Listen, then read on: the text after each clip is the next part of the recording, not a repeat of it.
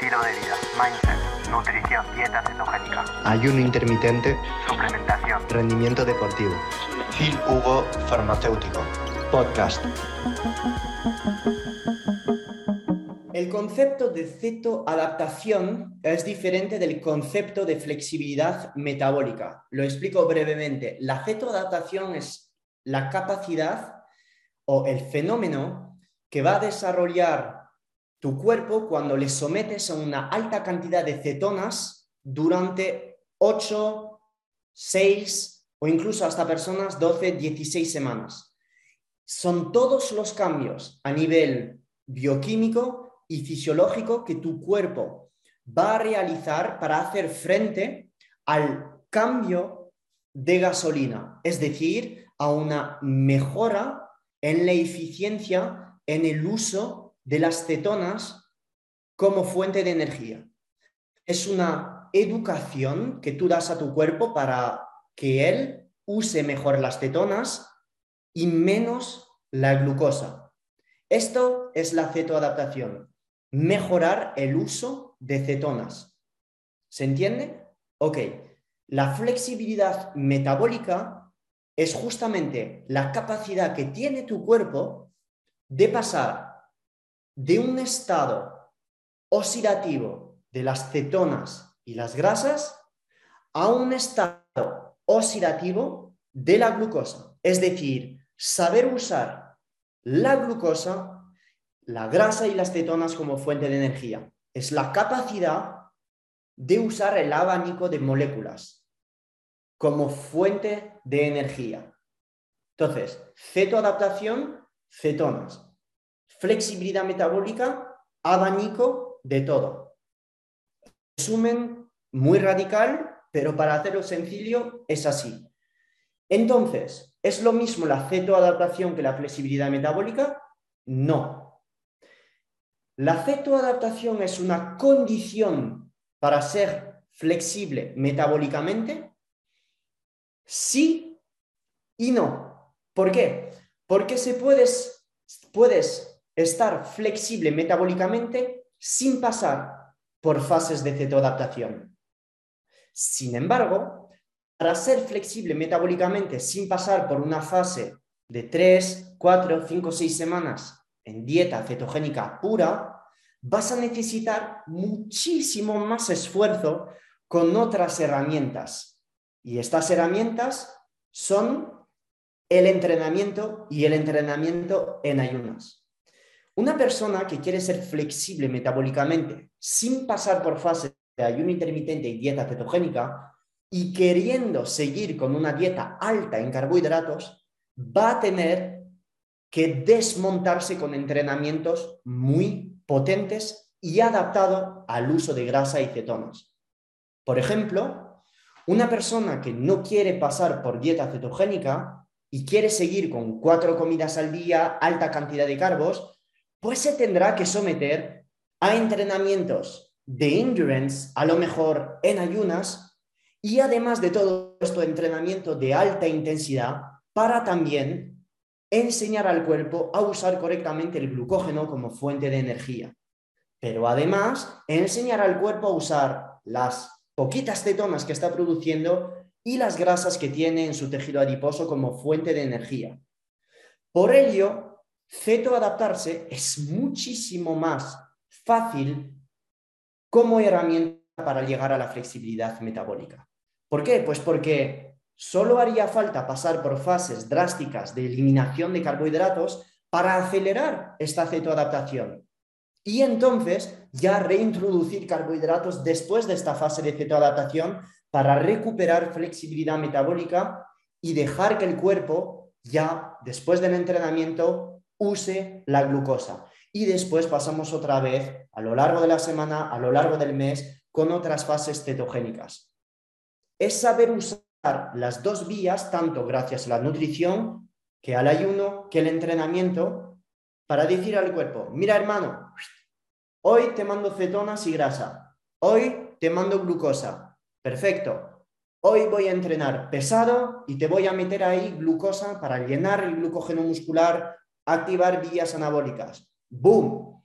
Otro día te deprivo de calorías, te deprivo de insulina, te deprivo de glucosa, pero en cambio voy a hacer un entrenamiento más suave y te voy a meter hasta arriba de grasas, fibra y proteína.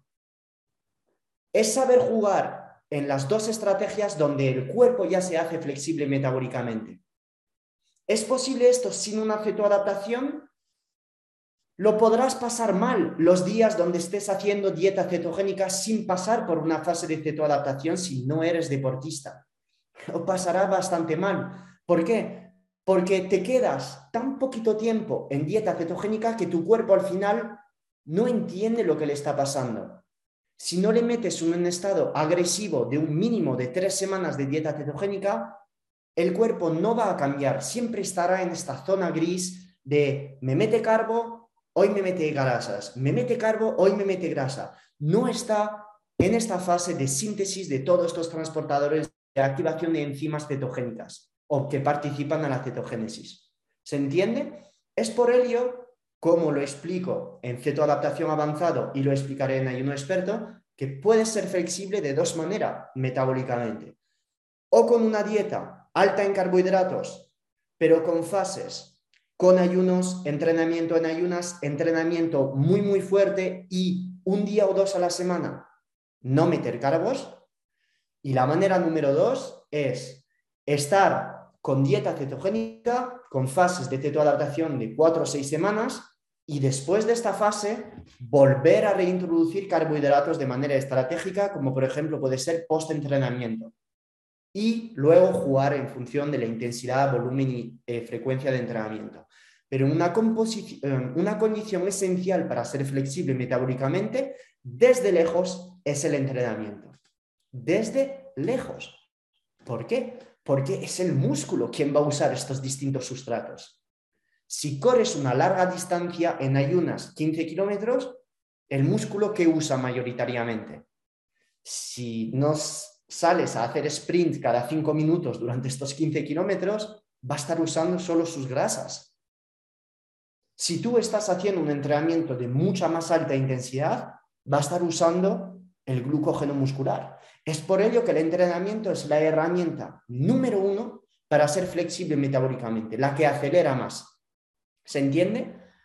Y por ello, en todos los tratamientos de diabetes de tipo 2, de recuperación de sensibilidad a la insulina, se pone el entrenamiento e incluso hasta los estudios más antiguos de años 1980, donde se pone el ejercicio cardiovascular. El ejercicio de pesa se ha puesto de moda recientemente, pero es que tiene mucho sentido ahora, está en todos los estudios, por justamente este mantenimiento de masa muscular que te mantiene la glucemia estable, porque el músculo es un medicamento antidiabético natural y gratis. ¿Se han entendido los conceptos de cetoadaptación y flexibilidad metabólica? Dos cosas diferentes. ¿Tengo que cetoadaptarme para ser flexible metabólicamente? No, pero te va a acelerar la flexibilidad metabólica cetoadaptarte antes, porque ser flexible metabólicamente requiere un mínimo de cetoadaptación. ¿Bien? Ahora, Phil, ¿cómo sé que soy flexible metabólicamente? Pues en términos matemáticos, es ver los parámetros siguientes en la analítica.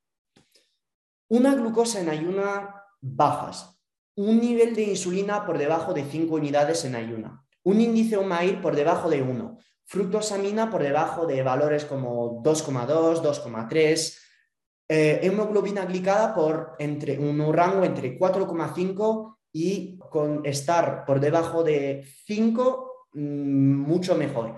Vitamina D por encima de 50. Una vitamina D por encima de 30 valdría.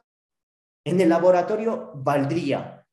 Según mi opinión, prefiero ver valores más altos de vitamina D que raspando ahí los 30. Un ratio de triglicérido HDL inferior a 1. Una homocisteína, que es un parámetro de la inflamación que proviene de reacciones enzimáticas de metilación entre 5 y 12 micromoles por litro. Una proteína C tendría que estar por debajo idealmente de 0,8, 0,9. Ya por encima de 3, algo está yendo mal. Algo está yendo mal. El fibrinógeno que es un parámetro de, de fluidificación de la sangre, para hacerlo sencillo, por debajo de 300, interleucina 6, que es una molécula inflamatoria, y una lipoproteína A por debajo de 30 miligramos por decilitro. Todo esto son condiciones en la analítica o parámetros en la analítica donde podemos observar en la parte de la izquierda una sensibilidad a la insulina y en la parte de la derecha una inflamación controlada.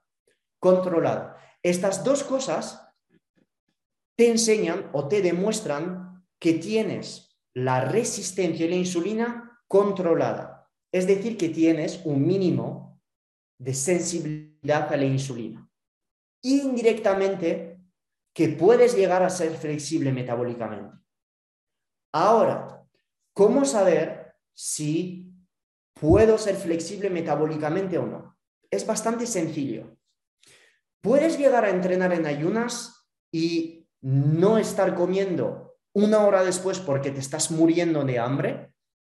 Si llegas a hacer esto, joder, esto ya es un paso muy grande. Si entrenas en ayunas como un salvaje, cuando hablo salvaje son un WOD de CrossFit de 45 minutos, eh, hacer 10 kilómetros a 12 kilómetros por hora en ayunas y no estar comiendo o sufrir de hambre dos horas después de este entrenamiento y poder mantener el estado de ayuno, ya, según mi criterio, es un gran avance hacia la flexibilidad metabólica. Otra capacidad o otra forma que yo puedo ver que una persona es flexible metabólicamente es su respuesta a la glucosa después de que haya ingerido carbohidratos. Si la persona, dos horas después de haberse metido 300 gramos de patata con una fuente proteica ya tiene una glucosa rondando los 110, 105, hostia, ya estamos con una persona que es correcta metabólicamente. Si la persona, después de este entrenamiento en ayunas, si esta comida está por, con valores de menos de 90 de glucosa después de haberse metido 300 gramos de patata con carne, hostia, ya digo, esto es un punto muy, muy grande hacia la flexibilidad metabólica. ¿Por qué? Porque es un signo de que el páncreas ha secretado la cantidad de insulina correcta para poder metabolizar estos, estas moléculas de glucosa provenientes del almidón de la patata. No ha estado secretando de más para no hacer caer la persona en hipoglucemia y no le ha faltado insulina porque estamos viendo en el que tomo yo en cualquier medidor que la glucosa no se está yendo hacia 140, 150 como podría ser en una persona diabética. ¿Ok? Luego, la flexibilidad metabólica también la puedes ver con tu capacidad, o perdón, el estado en el que te encuentras en dieta cetogénica.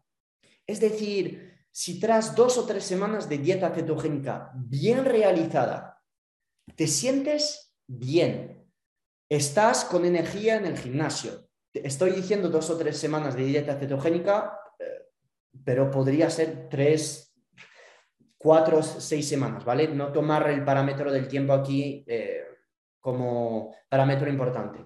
Te encuentras bien en dieta cetogénica, vas a entrenar, ha bajado a lo mejor un poco tu rendimiento deportivo, esto es normal, pero a nivel mental te encuentras con foco, te encuentras bien, ya casi no te apetece estar con demasiado azúcar en tu dieta, ya no necesitas, hostia, este toque de helado por, por la noche, te puedes deshacer de casi todo lo dulce. Ojito, no estoy diciendo que tomar dulces sea malo, estoy diciendo que te apetece menos que antes. Esto es otro signo de flexibilidad metabólica. ¿Por qué? Porque es tu cuerpo una demostración de que tu cuerpo sabe usar grasas y cetonas como fuente de energía. Porque si no lo supiera hacer, estarías en el suelo muerto por no saber metabolizar grasas y cetonas y no tener energía. ¿Se entiende? Entonces, todos estos componentes son a evaluar con un coach, con un entrenador, con un nutricionista para ver cómo la persona se encuentra. Pero a nivel matemático, la analítica te va a hablar por sí mismo, por sí mismo. Estos valores normalmente ya es un gran paso hacia la flexibilidad metabólica. ¿Ok? El entrenamiento en ayunas y la capacidad de mantenerte en ayunas después de un entrenamiento fuerte es también un paso enorme hacia la flexibilidad metabólica. Bien, la intensidad que vas a meter en entrenamientos pesados de CrossFit o de sprint también. ¿Por qué? Porque una persona puede hacer dieta ceto seis meses, siete meses, ocho meses, pero si esta misma persona ya no puede ni hacer un entrenamiento de alta intensidad, tipo pesas, CrossFit, hacer sprint, pues lo siento mucho, pero no es flexibilidad metabólica. ¿Por qué? Porque a pesar de reducir la cantidad de carbohidratos en su dieta, si ya no es capaz de usar glucógeno muscular en altas intensidades, que yo sepa, esto no es flexibilidad metabólica. ¿Se, entiende el concepto? Es decir, la dieta cetogénica es una herramienta para llegar a ello. Pero si abusas de la herramienta todo el año, pues pierdes la capacidad que tiene tu cuerpo de usar correctamente el glucógeno muscular. Y de hecho, estudios lo demuestran. Por ello es importante, yo soy partidario de la reintroducción de carbohidratos tras fases largas de dieta cetogénica, en dosis correctas, en personas que entrenan un mínimo y obviamente en personas que no entrenan, no es necesario la reintroducción de carbos. ¿Para qué? Si no usa su glucógeno muscular, no lo usa. No soy partidario. Si la persona no entrena, no tiene hipotiroidismo, no se queja de ningún problema a nivel de cápsula adrenal, se siente bien, duerme bien, ¿para qué volver a meter cargos? La cosa es que, ¿a cuántas personas le pasa esto? Muy pocas, muy pocas. ¿Se entiende? Sensacional.